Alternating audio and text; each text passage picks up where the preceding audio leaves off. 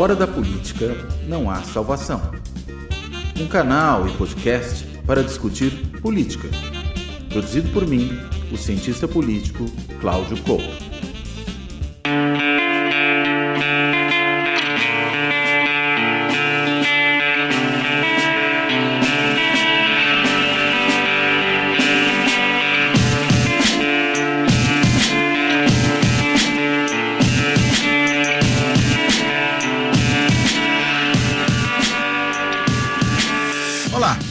Este Fora da Política Não Há Salvação vai tratar das investigações em torno da intentona do 8 de janeiro, a intentona bolsonaresca, né, que produziu aqueles, aqueles episódios terríveis que nós vimos no começo ainda desse novo governo que tomou posse no dia 1 de janeiro, mal completava uma semana, quando é, golpistas ligados ao bolsonarismo, ou bolsonaristas, pura e simplesmente, poderíamos assim dizer, invadiram a sede dos três poderes, né?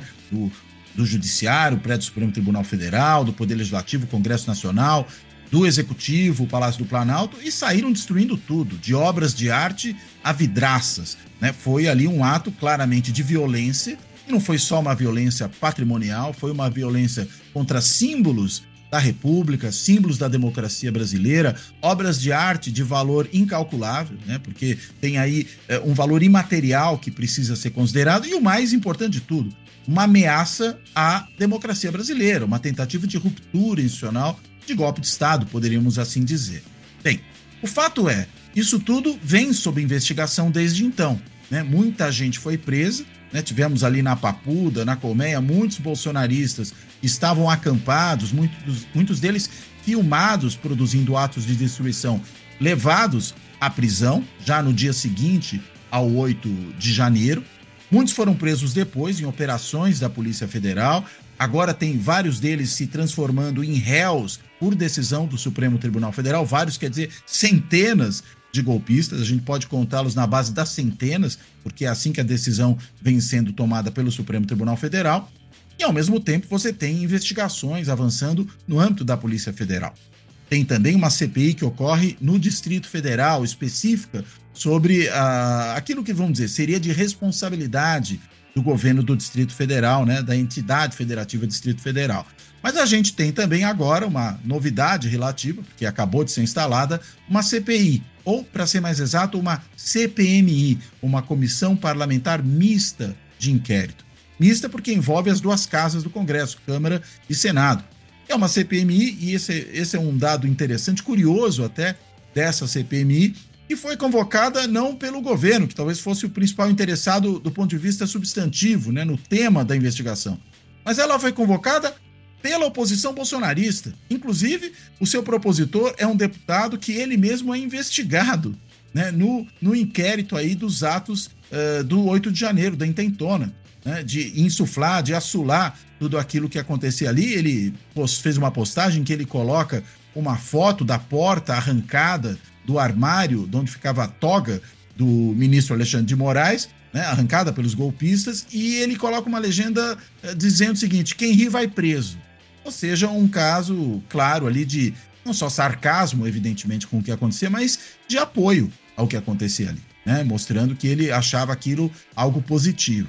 O fato é que esse deputado vem sendo também investigado e é justamente ele, o propositor, deve ser um dos membros dessa CPI indicado pela oposição bolsonarista. Mas haverá outros. O governo, nesse momento, e outros setores do Congresso, que nesse momento estão mais alinhados ao governo do que à oposição bolsonarista, têm se organizado para poder ter o controle da comissão com a presidência a relatoria, além, claro, do maior número de cadeiras no interior dela. O ponto é: tem muita investigação rolando sobre esse 8 de janeiro.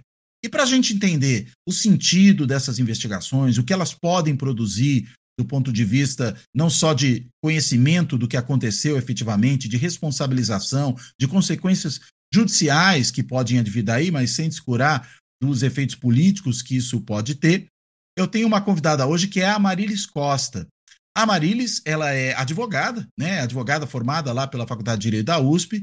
Hoje ela atua como diretora na Rede Liberdade, que é uma rede voltada à defesa de direitos humanos.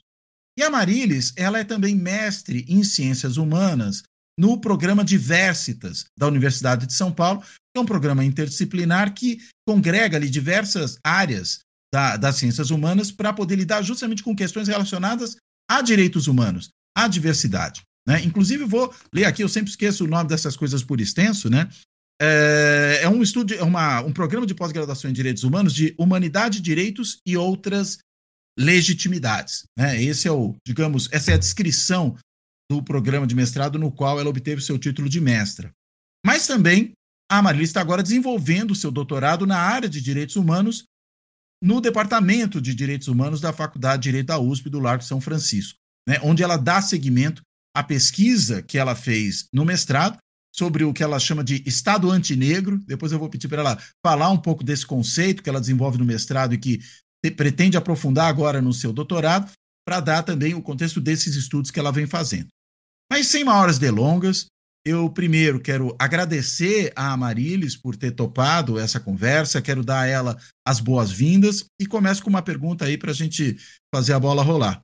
Amarilis, eh, você podia explicar para a gente em que pé hoje você enxerga esse conjunto de investigações sobre o 8 de janeiro? Por favor. Olá, sempre um prazer participar. É, fiquei muito feliz com o convite para refletir um tema candente. Eu acho que um tema que reestrutura e remodela é, os nossos pensamentos sobre o pacto é, democrático de direito, a construção né, do que a gente entende como sociedade livre, justa e solidária.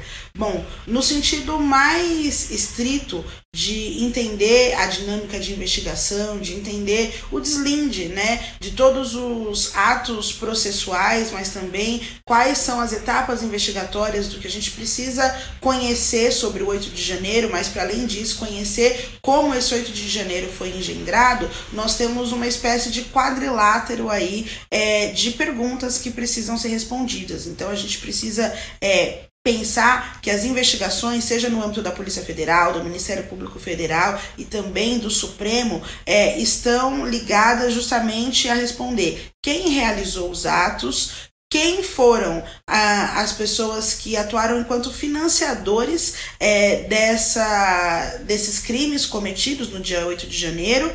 É, obviamente, a, existe a dinâmica da omissão enquanto também um fato típico e um fato de interesse investigativo. Então, esses órgãos também vão permear aí a resposta da pergunta sobre quem se omitiu com relação é, a todos os atos violentos que aconteceram no 8 de janeiro, mas principal invariavelmente a gente precisa entender quem participou e quais foram os níveis de participação é, de cada um desses agentes uh, no âmbito âmbito da consolidação do que foi, de fato, é, um dos eventos mais tristes em relação ao construto, né, em relação aos símbolos é, da nossa República e também ao Estado Democrático de Direito, mas que também tem uma carga é, de simbologia também muito carregada nas tintas em relação à insegurança jurídica é, que atualmente vivemos com relação à dinâmica institucional, com relação à garantia garantia de direitos, com relação à manutenção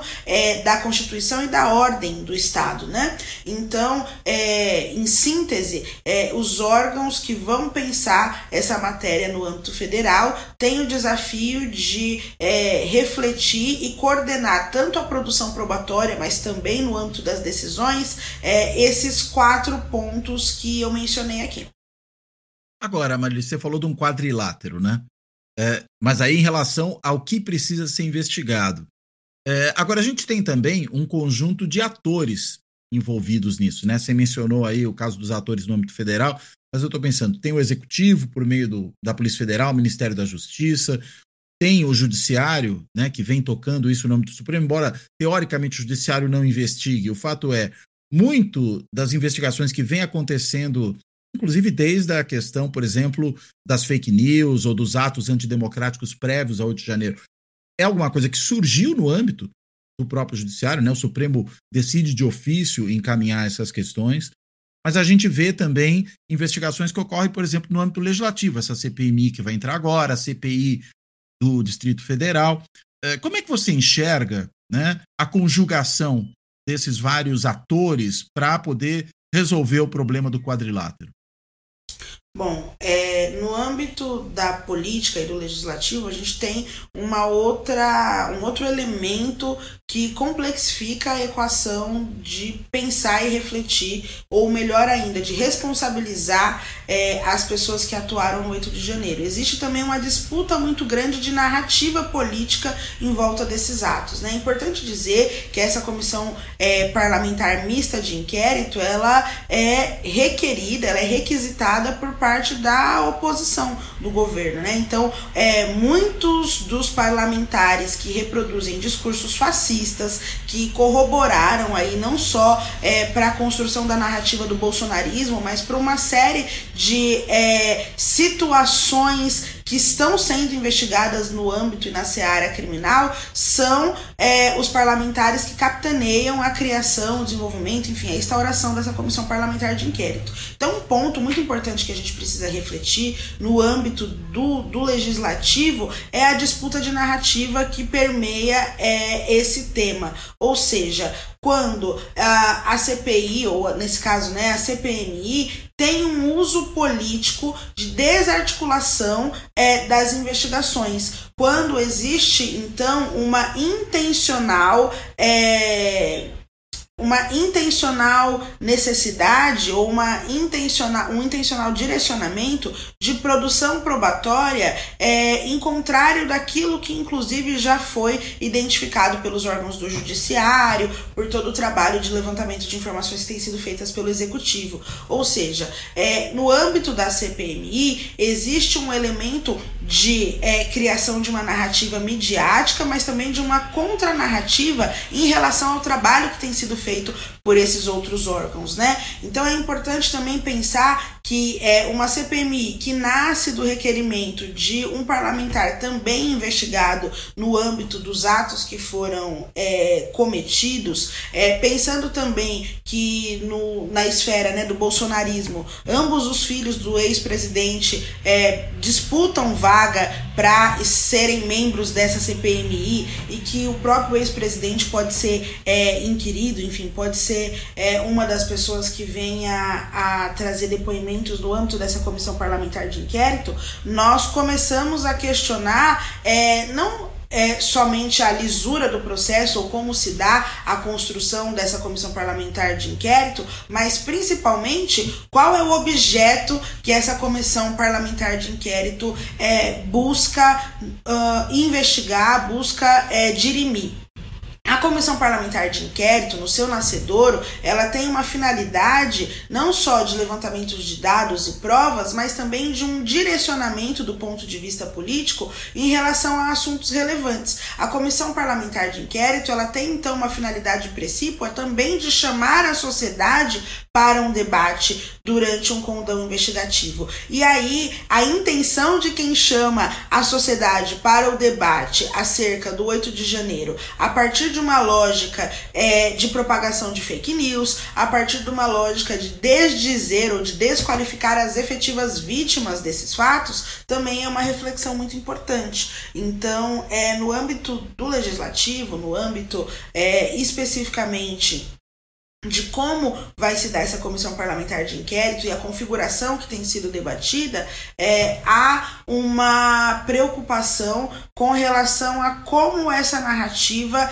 é, passa a permear muito mais uma dinâmica que vai tentar uh, indicar uh, as pessoas ou uh, a, a estrutura vitimizada como concorrente para o crime do que a identificação específica de quem foram aí é, os autores, tanto do ponto de vista da materialidade, mas também do ponto de vista da propagação das informações, da incitação dos atos é, e da consolidação de toda uma atmosfera que é, foi uh, determinante para que acontecesse o 8 de janeiro. Eu sempre penso, Cláudio, que o 8 de janeiro ele não começou em 2023, né? Eu acho que é, nós passamos e nós assistimos ali o resultado de uh, uma série de atos coordenados ao longo de muitos anos, né? A gente pode fazer uma reflexão um pouco mais filosófica, pensar que o 8 de janeiro ele começa, inclusive, é, durante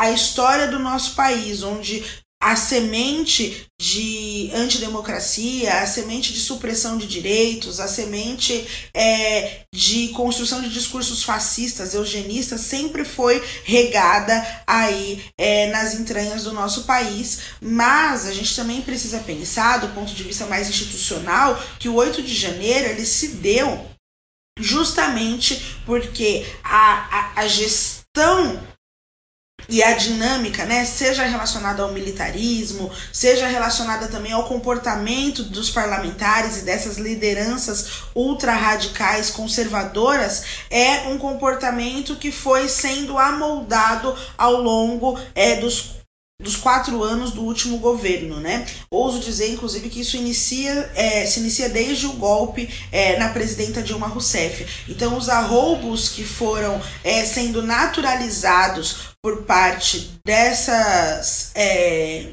equipes, porque no final do dia são equipes né, de, de, de, vilipêndio e ataque à noção do Estado Democrático de Direito, à dinâmica republicana e ao respeito às instituições, vem sendo paulatinamente é, fomentados para que o 8 de janeiro acontecesse. É importante também pensar que o 8 de janeiro ele se dá por uma série é, de motivos relacionados também é, a, ao valor de demonstração de força, ao valor de demonstração de violência, né? Então, um ato coordenado de violência às instituições é, públicas do nosso país, ele também tem uma finalidade de trazer o debate para um lugar é, de como a estrutura está fragilizada e de como a fragilidade das estruturas atinge diretamente a cidadania e a noção da manutenção do Estado democrático de direito. Não à toa a gente assiste é, o Supremo é, envolto né, né nessa dinâmica. Então passou é, a ser uma necessidade de ataque à tríade é, dos poderes do nosso país. Então, em alguma medida, o 8 de janeiro ele denota que a discussão em relação ao fascismo, em relação à violência, é, a, ultraconservadorismo e essa dinâmica de golpe que permeia o nosso país, ela se dá contra o executivo, contra o legislativo e também contra o judiciário, em todos os graus, para que é, a matéria ela esteja com fissuras e com ataques bem profundos é, em relação a, a toda a dinâmica, né? Então eu, eu acho que essa, essa reflexão ela é muito profunda e ela parte de fato de uma ocasião que teve início muito antes que talvez ela própria fosse consolidada e planejada, né? Existem aí uma série de fatores que colaboraram e corroboraram para esse é, resultado que assistimos. E, e aliás, eu, eu, quando listei ali os atores institucionais, né? Falei do executivo, falei do judiciário, falei do legislativo, e esqueci de um que talvez tenha esquecido porque ele andou hibernando nos últimos quatro anos, que é o Ministério Público Federal, né? Especialmente, na verdade, a Procuradoria-Geral da República, né? Que parece que surgiu de volta, né? né renasceu, reapareceu depois dessa hibernação para tomar algumas providências nesses últimos tempos relativamente a isso, né? E, e que, claro, a gente sabe é um órgão importante, é, não só para, enfim, por ter, ser titular ali da ação penal, mas também pelo fato de que ele produz ou pode produzir muitas vezes algum tipo de investigação, né? Tem todo aquele debate se tem que ser a polícia, tem que ser o Ministério Público, mas o fato é, ele pode pelo menos facilitar que essas investigações ocorram, a depender de como encaminhar, né? O processo, o tipo de é, solicitação que ele vier a fazer o próprio judiciário, a maneira como ele se relacionar com a Polícia Federal. Né?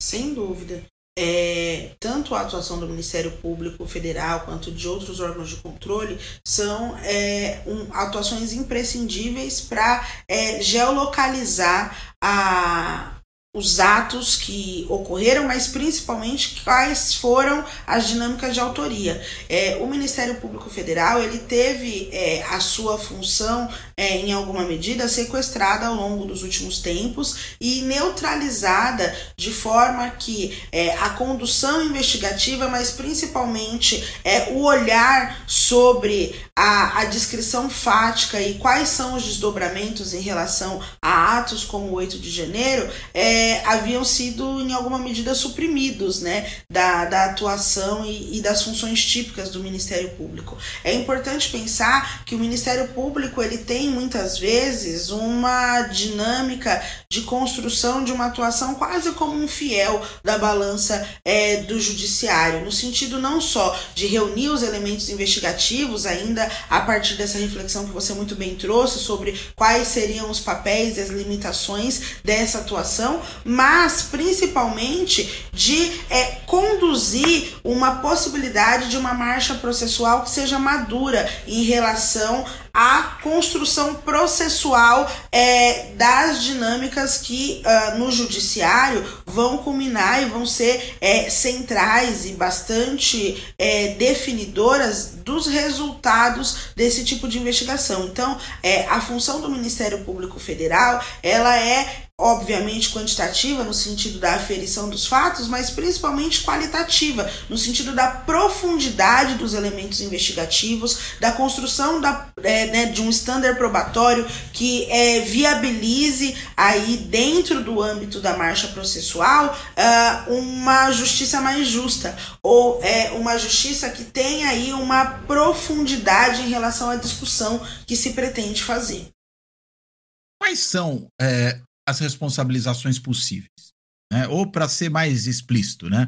além das responsabilizações, não só definir quem é quem, que, que tipo de pena esses golpistas podem receber como fruto dessas investigações? Perfeito. Eu acho que essa pergunta é talvez a, a pergunta de, de um milhão de dólares de todos esses é, fatos que a gente tem refletido.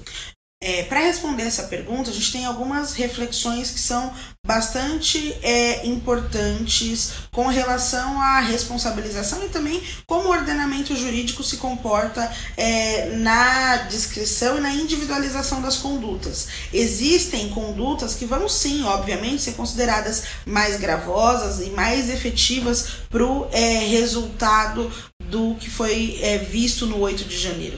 É, essas condutas que vão ser consideradas mais gravosas e que na nossa expectativa, nas nossas expectativas vão ser imputadas aos agentes que é, conceberam, é, ordenaram e construíram a, a dinâmica em volta dos atos golpistas do 8 de janeiro, essas condutas mais gravosas e esses agentes decisivos muito provavelmente vão ser é, processados e responsabilizados no âmbito da nova lei de defesa do Estado Democrático de direito, né? Entendendo aí que existe uma afronta direta ao Estado e, em grau máximo, às instituições públicas, o exercício né, da, da atividade democrática. Entretanto, é, nós refletimos muito sobre as centenas de pessoas detidas é, nos atos golpistas do 8 de janeiro e quais são os reflexos para esses indivíduos. Por óbvio, é, essa ah, como diria minha família do interior, essa baseada de pessoas que foram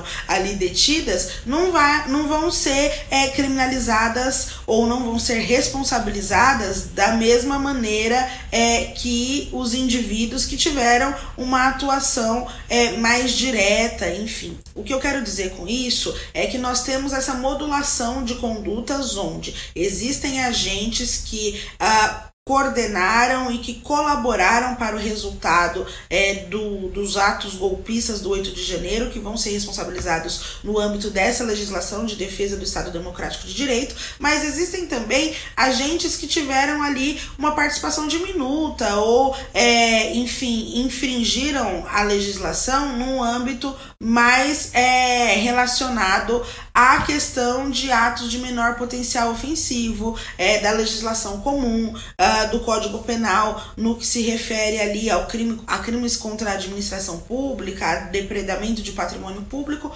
mas num lugar é, mais pontual e menos severo.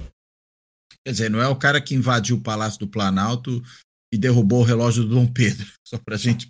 Dom João, Dom João VI, para lembrar corretamente, né? Mas é o indivíduo que efetivamente, vamos dizer, eu estou pensando nesse menos gravoso, que estava lá acampado, basicamente, mas que não há, por exemplo, nenhuma evidência, embora ele estivesse pedindo um golpe de Estado, não há nenhuma evidência de que essa pessoa, por exemplo, tenha é, invadido um poder do Estado. Né? E aí, vamos dizer, produzido não só o dano material, mas essa ameaça física né? de, de violência contra o Estado Democrático de Direito. É, é, é isso que você está querendo dizer?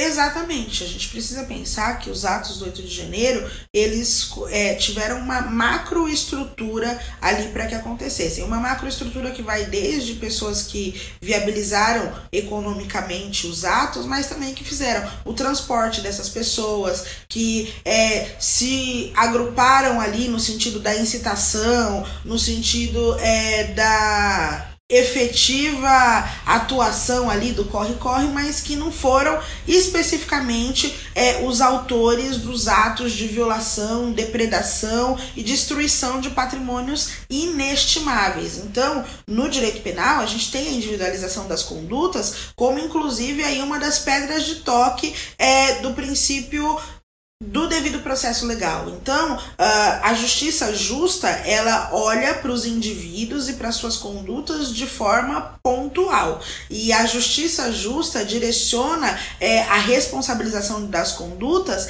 é, não, na justa medida do que foi feito por cada um desses agentes. Então, é importante dizer isso para que essa modulação, é, não só dos atos, mas das condutas e principalmente de quem são esses indivíduos, seja uma reflexão que esteja no nosso horizonte. É, parte da, da nossa missão em olhar para os atos golpistas do dia 8 de janeiro é também olhar para o devido processo legal e para a legitimidade das legisla da legislação. É olhar para a construção também de um debate que está na seara do direito criminal, que está na seara é, da impunidade é, versus aí responsabilização, mas olhar também para um direito que esteja apontado aí para a justiça que se efetiva dentro do âmbito também dos valores democráticos. E aí, nesse sentido, pensar é, individualização das condutas, pensar a responsabilização através do grau de participação e efetividade no resultado obtido é bastante importante. Aliás, é, com relação a essa questão da individualização, eu vi algumas críticas a essas decisões que o STF vem tomando de aceitar a, a, condição de réu né, de centenas de pessoas envolvidas no 8 de janeiro no atacado, né, ou, para usar a expressão que você lembrou da família do interior, na baseada. Né? Então você decide que 100 de uma vez só serão tornados réus, depois você decide que 200 numa só leva serão tornados réus. Isso compromete esse problema da individualização, a mera transformação em réu, né? ou isso, na realidade, tem a ver mais com um outro momento do processo, quando aí sim você vai julgar aqueles réus. E aí teria que haver individualização. Ou já deveria começar individualizado nesse momento. Como é que você enxerga esse, esse, essa característica né, do processo que tem até gerado crítica? Isso é uma reflexão muito importante. É, do ponto de vista investigativo, a inclusive pela lógica do que aconteceu, todas as pessoas que foram detidas, elas obviamente vão é, ali é, ser, ter início, né, enfim, serem indiciadas, acusadas, né, no âmbito aí da técnica é, processual, uh, coletivamente, porque uma vez que a gente tem ali um fato específico e pensando lapso temporal, vai haver aí essa, é, esse início, esse start da marcha processual de modo coletivo.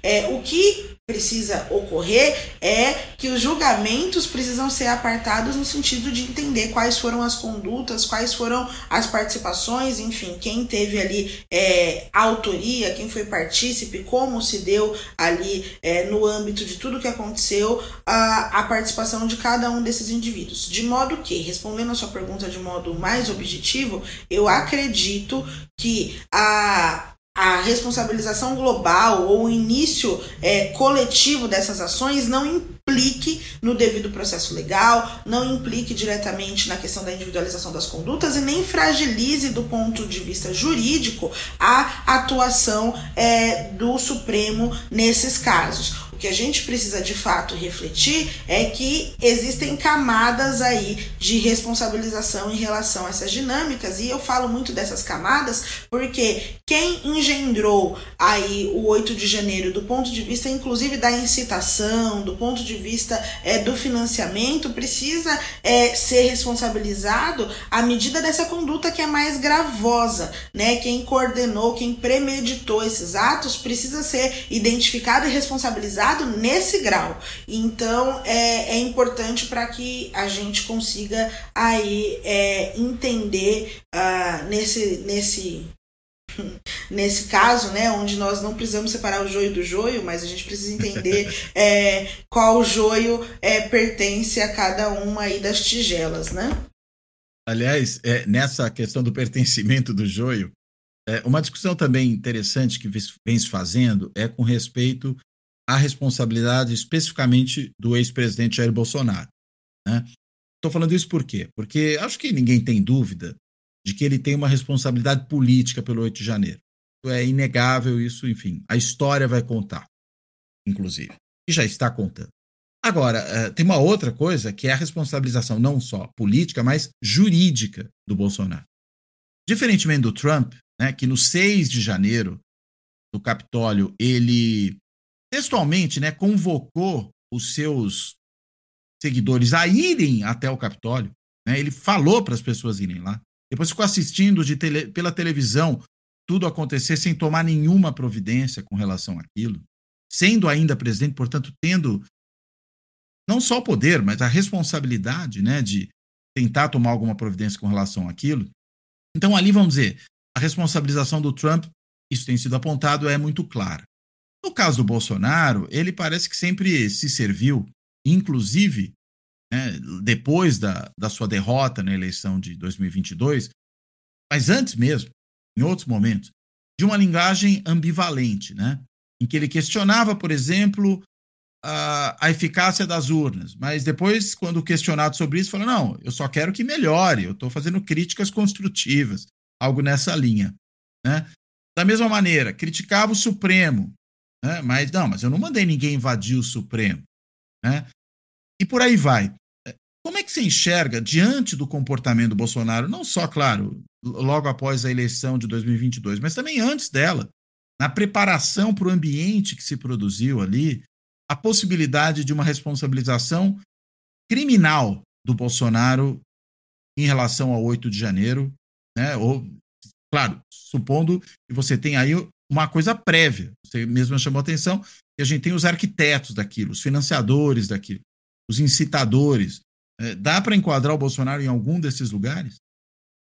Sim, é, me parece inclusive que é importante geolocalizar o Bolsonaro enquanto figura principal é, do resultado do 8 de janeiro, seja é, no âmbito né, da, da, premeditação e da incitação ali é, de todo o cenário e a atmosfera que permeou os dias que antecederam esse fato, mas também sobre qual foi o comportamento dele nas redes é, durante e após uh, essa, essa ocasião. A gente precisa pensar que os crimes cibernéticos são uh, um, uma realidade da, das condutas do, do Bolsonaro, mas que, acima de tudo, são pistas muito importantes e elucidativas da consolidação aí de condutas mais gravosas. Então, é, a gente consegue, inclusive, perceber que existe uma linha aí defensiva em relação à figura do Jair Bolsonaro, que já o coloca como uma pessoa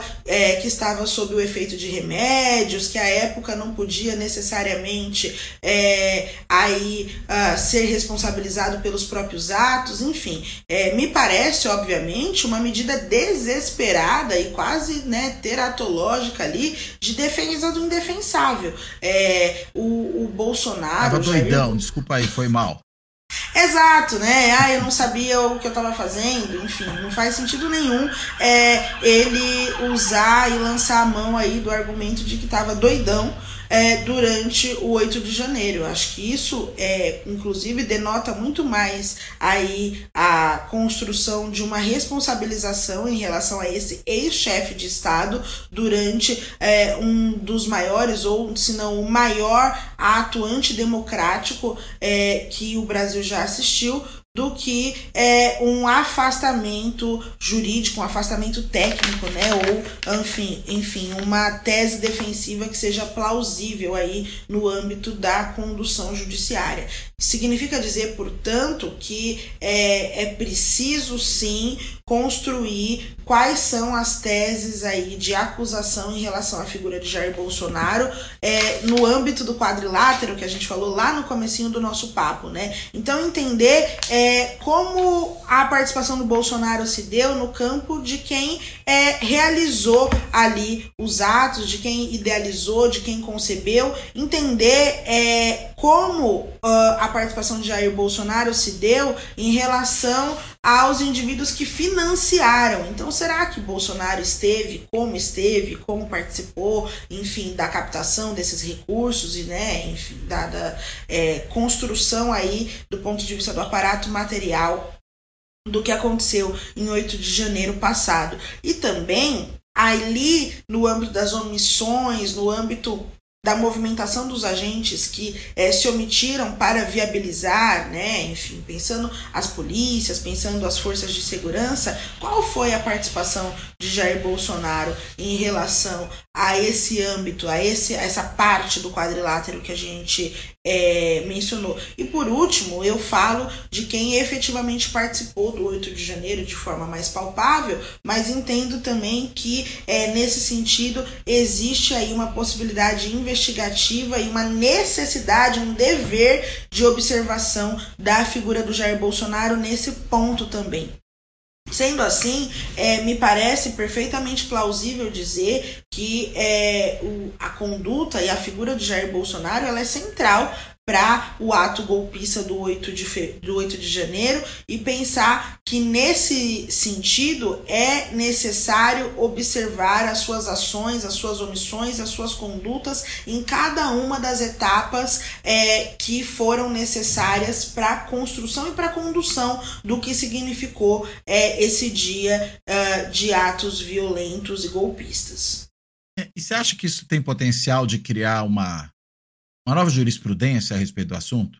Estou te perguntando isso pelo seguinte, né? Justamente por algo que estava contido na minha pergunta anterior. É, como tem esse fio da navalha, né, em que ele dá declarações ambivalentes, é, joga a população contra os poderes constituídos, mas ao mesmo tempo não fala explicitamente que é para ir lá e atacar, ou não fala como, por exemplo, aquele deputado né, o troglodita lá do Rio de Janeiro, o Daniel Silveira, né, que ele queria ver ministro do Supremo tomando surra na rua, ou seja, quase que um convite a que as pessoas façam isso. Né? Quase não, é um convite que as pessoas façam isso e daí as consequências que houve para ele. Bolsonaro fica um passinho atrás disso. Né? É, se porventura a gente tiver o Supremo interpretando que essa, esse, essas declarações reiteradas, né? Porque não foi uma única. Reiteradas. Sempre no fio da navalha, elas vão tendo condão de produzir esse processo né, de radicalização até culminar numa coisa como 8 de janeiro. É, isso seria uma grande inovação do ponto de vista de uma interpretação judicial.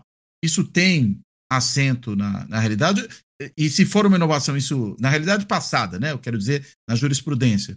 É, ou isso tem possibilidade, você enxerga, de criar uma nova, um novo entendimento sobre esse tipo de responsabilização que não fique só é, na ideia de que há uma responsabilidade política que a história vai resolver, mas não tem nenhuma possibilidade de criminalizar esse tipo de conduta. Como é que você enxerga esse tipo de, de situação? Ou essa situação, para ser mais exato? Né? Sem dúvida, essa situação ela inaugura aí novos contornos em relação ao que a gente entende como responsabilização. É, é necessário que é, o judiciário passe a olhar, verificar e construir aí teses que sejam no sentido de responsabilizar é, essa conduta que num primeiro plano parece subjetiva. É muito importante o, o tema que você trouxe e, e, também a alusão que foi feita ao governo Trump, né? Que ao contrário do Donald Trump, que fez ali é, uma série de ações muito específicas, pautadas e bem delineadas em relação ao que aconteceu, é, o, o presidente, o ex-presidente Jair Bolsonaro, ele é, constrói ali uma rotina de, de omissão, de ambiguidade para conduzir esses fatos. Eu acho, sem dúvida, que entender qual é o processo de responsabilização também em relação a essa manipulação dos conteúdos, essa propagação de fake news, é, e, e principalmente quais são as linhas de influência que tem por trás dessa camada mais subjetiva é muito importante. É, sabemos que o fato de não existir ali é, um documento publicizado que dê conta, né, ou que possa é, linkar a atuação dos golpistas do 8 de janeiro a Jair Bolsonaro, enfim, que ele tenha produzido essa prova é, tão materializada, não o exime é, de ser investigado, processado e eventualmente condenado pelos atos que cometeu, inclusive no âmbito é, dessa construção de um discurso que é simbólico, na construção de um discurso que é até um tanto, e, e é engraçado usar essa palavra falando de Jair Bolsonaro, mas uma atitude sofisticada em relação aí à, à condução e à influência que permeia os atos é, golpistas do 8 de janeiro. É ardiloso, né? Porque fica sempre, não, eu não falei isso, eu falei outra coisa. Né? Mas, é, sobretudo quando você pensa no encadeamento, né? Desculpa, pode falar. De modo algum, é porque eu, eu realmente fiquei empolgada em falar desse tema. É ardiloso e é quase infantil, porque a gente tem ali uh, uma construção muito clara sobre quem pretende, o que se pretende fazer, mas em algum, em algum momento também existe uma condução muito é, subjetiva e muito. É, jocosa quase, né, do, do, do, discurso. Então, essa, é, essa ambivalência entre o quão forte é a representação da figura e que durante é, os atos, por exemplo, a gente vai verificar que alguns dos agentes usavam é, camisetas com o rosto do ex-presidente estampado. Relógio que Dom João VI trouxe para o Brasil em 1808 joga o extintor contra a câmera de segurança uma vez. Com o rosto e o sobrenome do ídolo na camiseta, o furioso fã do ex-presidente constata que a câmera resistiu ao primeiro golpe. Bradavam suas frases de efeito, é, usavam todos os símbolos que foram utilizados durante a sua campanha. A gente tem ali falas é, muito ambíguas da parte do, do ex-presidente Jair Bolsonaro, é, essa atitude de desvio né, é, da, da assunção da responsabilidade sobre o discurso. Então, existem outras formas ali, quase no, no âmbito de uma materialidade indireta de geolocalizar Jair Bolsonaro no 8 de janeiro, é, dentro aí da, das dentro das pessoas e dentro é, das atitudes que estiveram ali não só na incitação, mas também na condução direta é, e mais fina do que aconteceu naquela ocasião. É importante mencionar isso, é importante mencionar que, em que pese o fato de não ter havido ali nenhum ato público de, de é, apoio direto, existem uma série de condutas que indiretamente é, convalidam e demonstram né, ali não só a sua participação, mas também o apoiamento que aconteceu em relação a 8 de janeiro e a cada um daqueles atos violentos que nós assistimos. É, e é interessante, né, como essa ambiguidade, no caso do Bolsonaro, ela permaneceu até mesmo depois dos atos, quando ele teve que se pronunciar sobre o que aconteceu, né? É, que ele, ele, ele fala, lamento o que aconteceu, um pouco como ele lamentava as mortes, né? Na época da, da pandemia. Né? Lamento, aquilo é inacreditável. É, mas é, é, curioso que ele não tem uma, uma declaração expressa de condenação. Né? Não, ele poderia ter falado, aquilo é um crime, é inaceitável, se as pessoas têm que ter todas punidas. Não, ele não fala isso. Ele fica esquivo, né? Com relação a essa coisa. Ele, ele, ele tenta expressar uma não concordância, mas ele também não expressa muito claramente uma condenação do que aconteceu. Né? Ou seja, ele, ele tem sempre esse estilo ambíguo, ardiloso, né? Para se colocar, até porque acho que ele não queria se desgastar com os seus apoiadores, mesmo eles tendo feito bobagem né, para imaginar um pouco a cabeça do Bolsonaro, né, se é que ele acha que aquilo foi uma bobagem. Mas enfim, seria no máximo uma bobagem, não um crime, né? Exato, eu acho que ele minimiza os fatos ocorridos e também é, deixa de se posicionar no sentido é, não só de, óbvio, né, lamentar o que ocorreu, mas em alguma medida o Bolsonaro também ele não procura afastar da figura dele aqueles atos. Existe ali uma, uma vontade política de que subjetivamente é, essa radicalidade ultraconservadora seja assim atribuída a ele.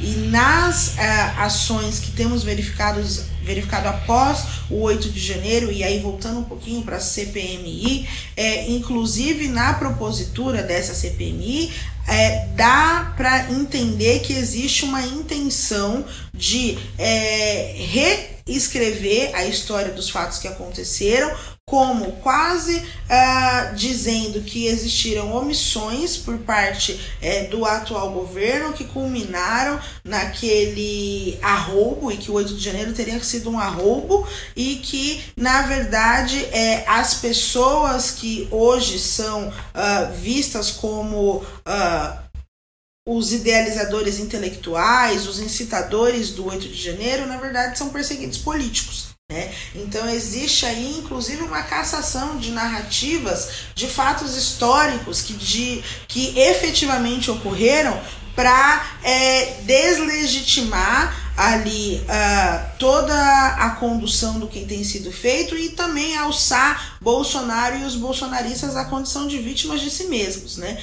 Então a gente precisa é, refletir também nesse lugar. É, e é interessante, né, que você falou dos idealizadores e tudo mais, financiadores, mas até os perpetradores diretos, né? As pessoas presas na, na, na Papuda, na Colmeia, receberam várias visitas de políticos bolsonaristas, deputados, senadores, né? lideranças, enfim, do bolsonarismo, que foram ali se solidarizar com elas e que, acho que pela primeira vez na vida, se preocuparam em defender direitos de presos, né? a gente nunca tinha visto, né? Produzir uma transformação. Agora, o direito dos presos, inclusive com relação à alimentação recebida, ao lugar onde ficam, tudo isso passou a ser uma preocupação dos bolsonaristas, né? É, é muito curioso, né? O que mostra, vamos dizer, no mínimo, diante do histórico deles de nunca defender esse tipo de coisa, de passar a defender só para esses que estão lá agora, uh, e da sua preocupação com eles, estão, na realidade, no mesmo campo, né?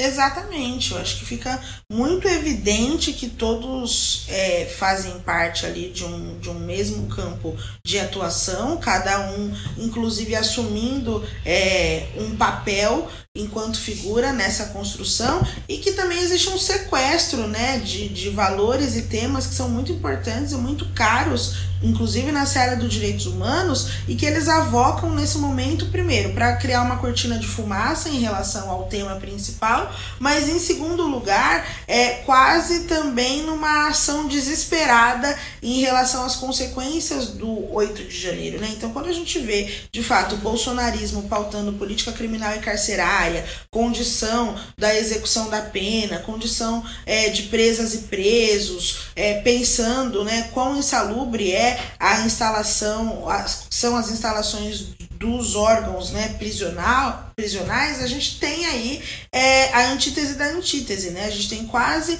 uma discussão nonsense, né? E nesse sentido existe, óbvio, também um fundo político em relação a esse debate, uma tentativa de é, descomprimir ou, des, é, ou retirar aí toda a, a pressão que há em volta do que é mais efetivo enquanto discussão do tema para questões adjacentes e também fazendo um uso aí político é, de brados de lutas, de temas que são de fato é, efetivos e muito centrais é, em relação à crise humanitária que nosso país vive, em relação a como o direito e essa estrutura de poder se dá, é, e transplantando isso para uma lógica não só do bolsonarismo, mas para uma lógica é, de, de radicalidade ultraconservadora que olha para os seus presos, que debate né, o conceito dos seus presos enquanto sendo presos políticos, o que na verdade não é e nem teria como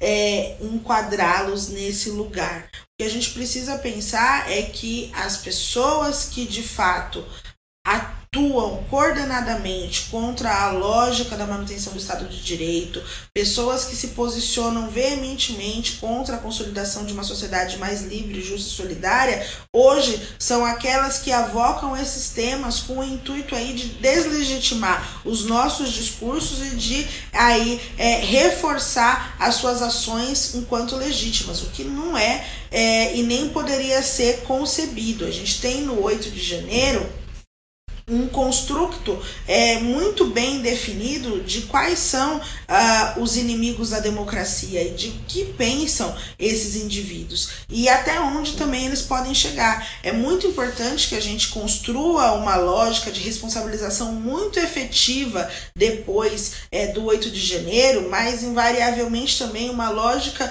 de responsabilização muito efetiva depois dos quatro anos do último governo, para que não mais nós é, tenhamos a necessidade de assistir um estado de coisas tão complexo quanto o que vivemos atualmente. É muito importante pensar a responsabilização como um valor dessa democracia que se amolda e que se reconstrói, se reestrutura. Eu falo do 8 de janeiro como é, um pontapé dessa discussão, Cláudio, mas a gente pode pensar, por exemplo, que ao longo dos últimos quatro anos, funcionários públicos é, que trabalhavam no âmbito é, do IBAMA, da FUNAI, foram duramente perseguidos, justamente porque há é, o desmantelamento do Estado ele se dá também nas estruturas. A gente precisa pensar que houve um desmantelamento de toda a rede de proteção a direitos humanos, de proteção é, a mulheres.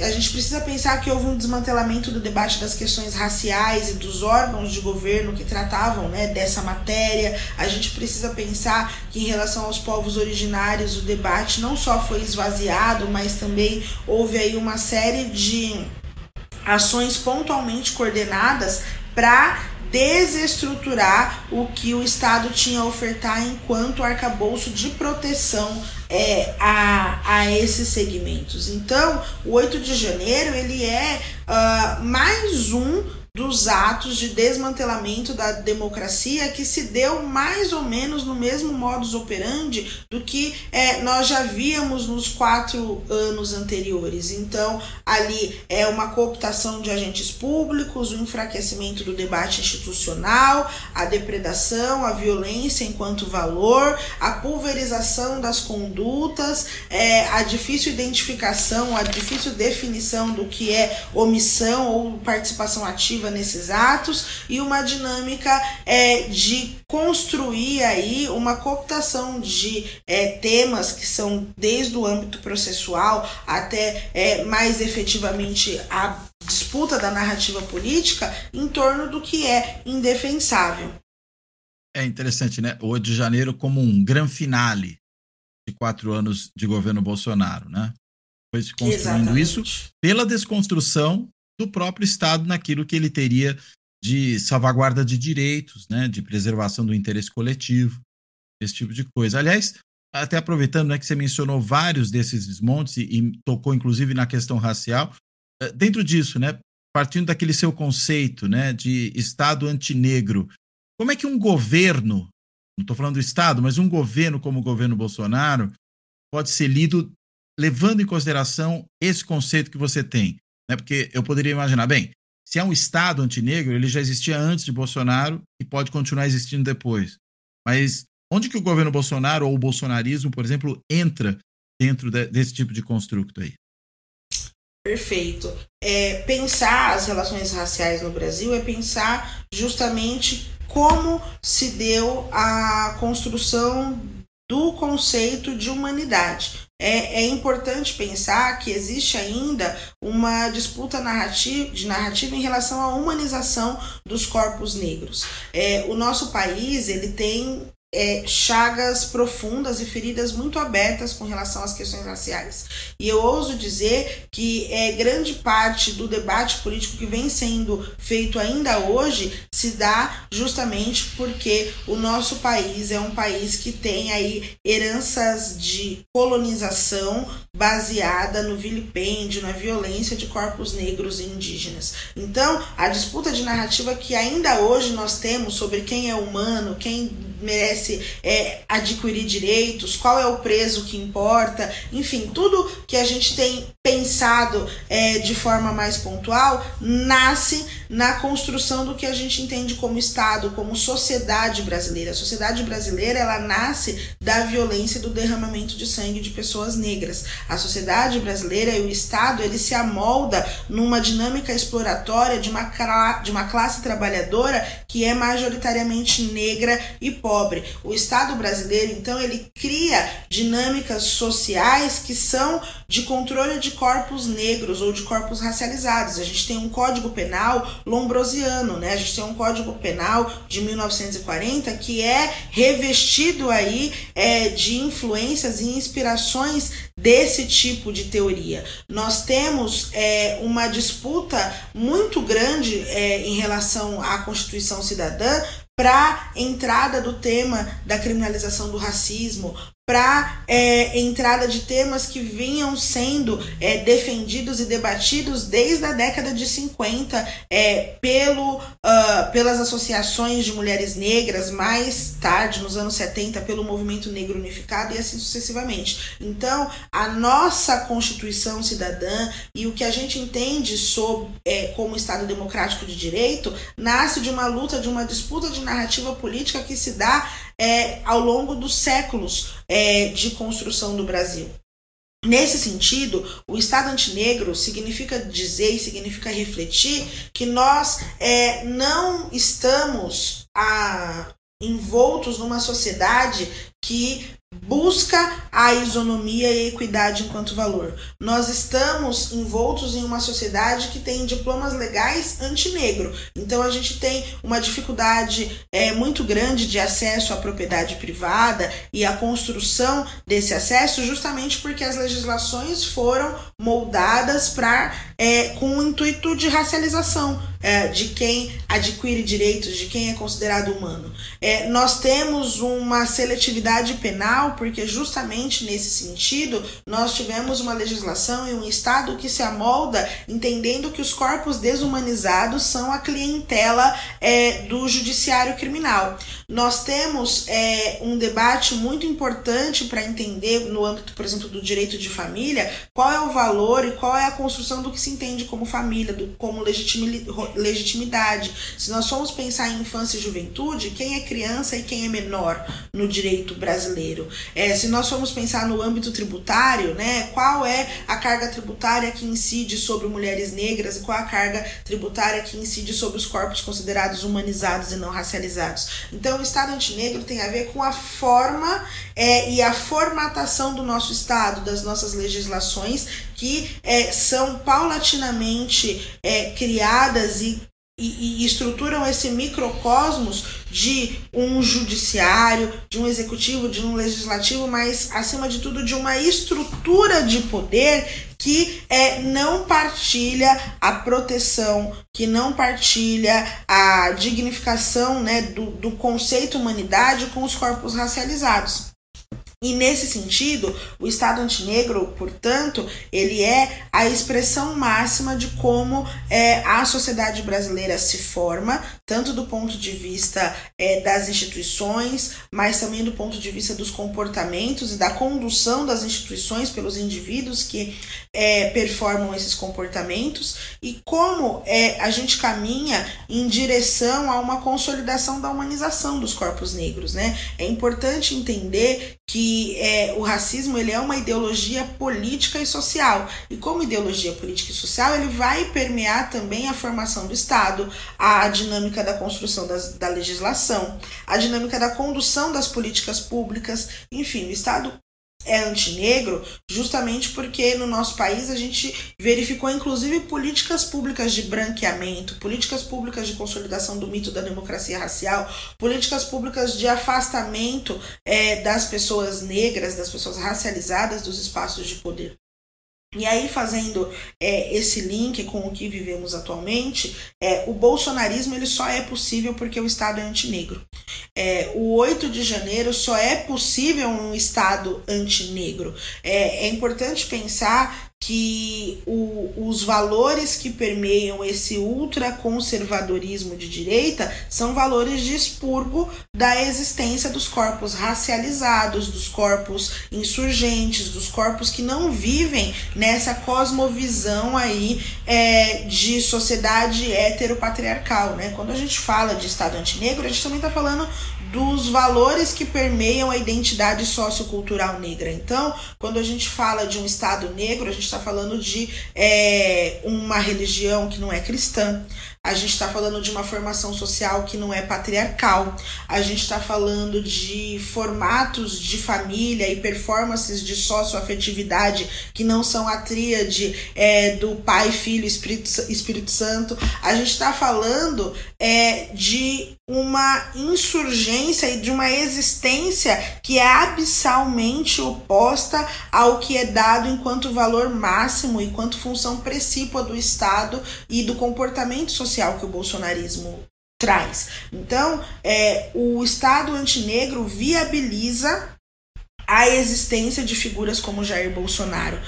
Ou melhor, Jair Bolsonaro é a expressão máxima do Estado antinegro. Jair Bolsonaro é antinegro. E o Estado antinegro é o que é, reverbera toda sorte de violação de direitos, toda sorte de exclusão, toda sorte de dinâmicas, inclusive de violência direta em relação aos símbolos democráticos, em relação aos símbolos de emancipação social, em relação aos símbolos é, de aquisição e de possibilidade de uma existência, de uma coexistência social que seja diferente do valor exploração, que seja diferente do valor é, de precarização do trabalho dos trabalhadores. Né? Então, pensar o Estado antinegro é, em alguma medida, e óbvio que o Estado antinegro nasce é, muito antes de nós termos Jair Bolsonaro como é, uma possibilidade, mas todas as ações coordenadas do Estado antinegro são é, uh, claramente observadas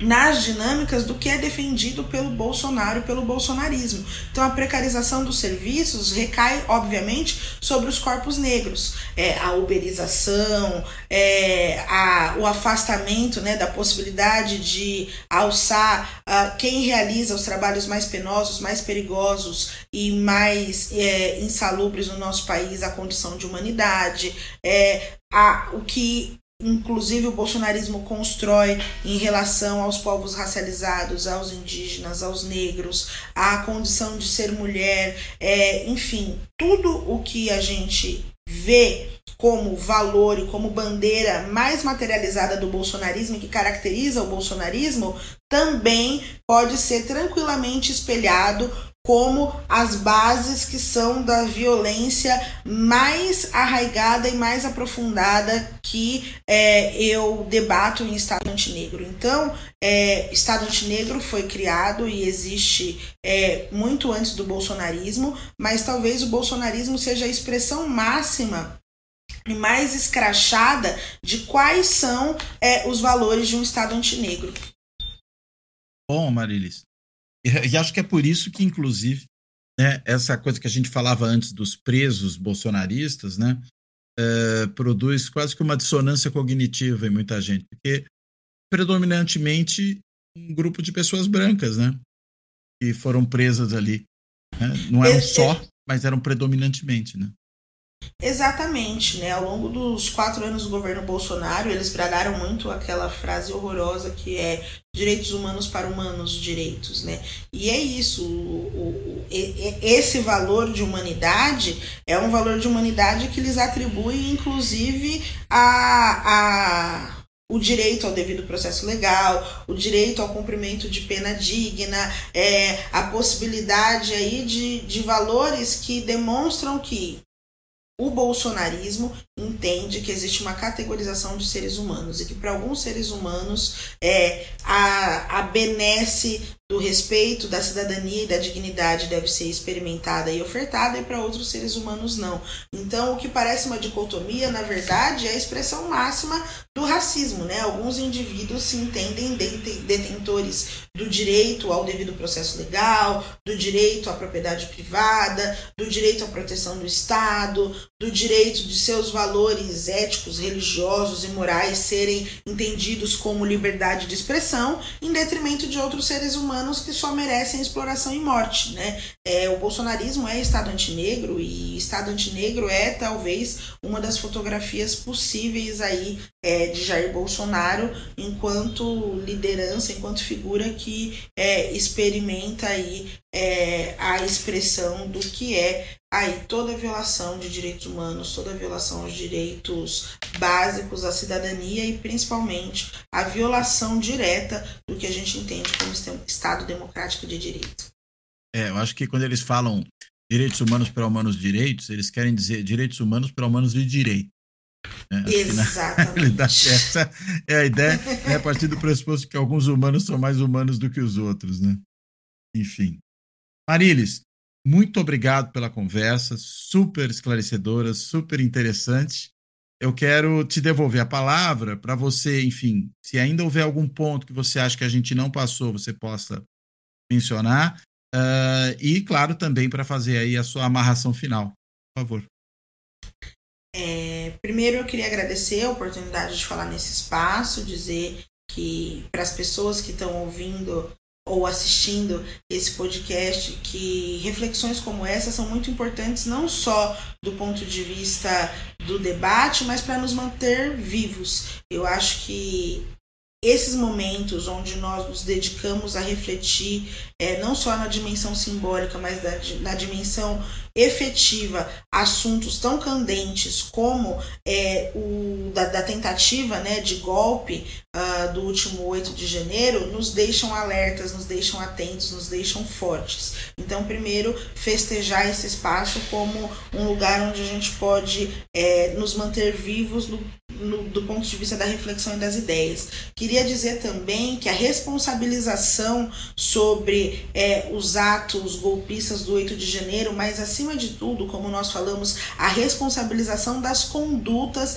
de quem é, enfim, praticou é, coordenadamente uma política de desmantelamento do Estado Democrático de Direito ao longo dos quatro anos do último governo é um tema muito importante. As instituições, né, as organizações do terceiro setor, as instituições públicas, a sociedade civil precisa estar tá, é, com os olhos voltados para o tema da responsabilização em relação aos atos de desmantelamento do Estado Democrático de Direito que aconteceram desde 2016. Isso é muito importante para que a gente volte a respirar o, o ar despressurizado aí, mas também que a gente volte a olhar para a democracia enquanto um valor e uma função precípua do exercício da cidadania. É, queria dizer também que é sempre um prazer participar e que, enquanto Rede Liberdade, a gente permanece à disposição da sociedade civil, é, dos movimentos de luta e, enfim, de todas as pessoas que queiram é, pensar a democracia e pensar a resistência aí enquanto um valor. E queria agradecer também, Cláudio, é, nós falamos aqui sobre as questões raciais e eu acho que um recorte importante é, desse nosso encontro encontro é dizer que muitas vezes a gente tem a oportunidade de agradecer o espaço de fala. E é sempre muito bom ter espaço para falar. Mas hoje, aqui com vocês, eu gostaria de agradecer a oportunidade de ser ouvida. Eu entendo que, é, enquanto jurista negra, enquanto uma pessoa que pensa direitos humanos, mas também é, vivencia esses atravessamentos, a oportunidade de debater esses temas, de refletir, mas principalmente de ser ouvida por cada uma das pessoas que estão nos assistindo, é uma, uma oportunidade, inclusive, de dignificação da nossa existência. Então, eu fiquei muito feliz com esse nosso bate-papo e acho que a reflexão e a síntese que a gente tira é que a luta também ela se exprime é, em relação à responsabilização e à identificação dos atores que coordenaram não só o 8 de janeiro, mas é, os momentos tão tortuosos que a gente viveu nos últimos anos. Bom, ótimo, Amarilis. Obrigadíssimo, obrigadíssimo, inclusive, pelas essas palavras gentis que você soltou aí no final também. Bem, então, agradecendo a Marilis, eu quero também, como sempre faço aqui no fechamento da conversa, agradecer a todas e a todos que têm acompanhado o Fora da Política Não Há Salvação, seja no canal do YouTube, seja aí no podcast, está disponível em mais de 20 plataformas de podcast, é muito fácil encontrar o Fora da Política Não Há Salvação para escutar. E claro, também agradecer a todos e a todos que também têm contribuído aqui com o projeto do canal pelas mais variadas formas que estão disponíveis para isso. Né? Pode ser lá no YouTube o botãozinho do Valeu Demais, que permite uma contribuição pontual do valor que a pessoa achar adequado. Pode ser se tornando membro do clube dos canais, né? e aí fazer uma contribuição periódica também do valor que a pessoa achar apropriado fazer, né? o clube dos canais do YouTube. Né? Pode ser ainda, de uma forma similar, fazendo uma assinatura simbólica no site de financiamento coletivo benfeitoria.com, só digitar o endereço www.benfeitoria.com barra apoio fora da política não há salvação. Ou ainda, para quem também preferir esse caminho, fazer um pix para a chave pix do canal, que é contato arroba fora da política há salvação.info, que obviamente é também o e-mail de contato para quem quiser mandar alguma mensagem aqui para mim. Então, de tudo isso, eu agradeço a quem nos acompanha, quem nos escuta, quem nos assiste. Me despeço. Até a próxima.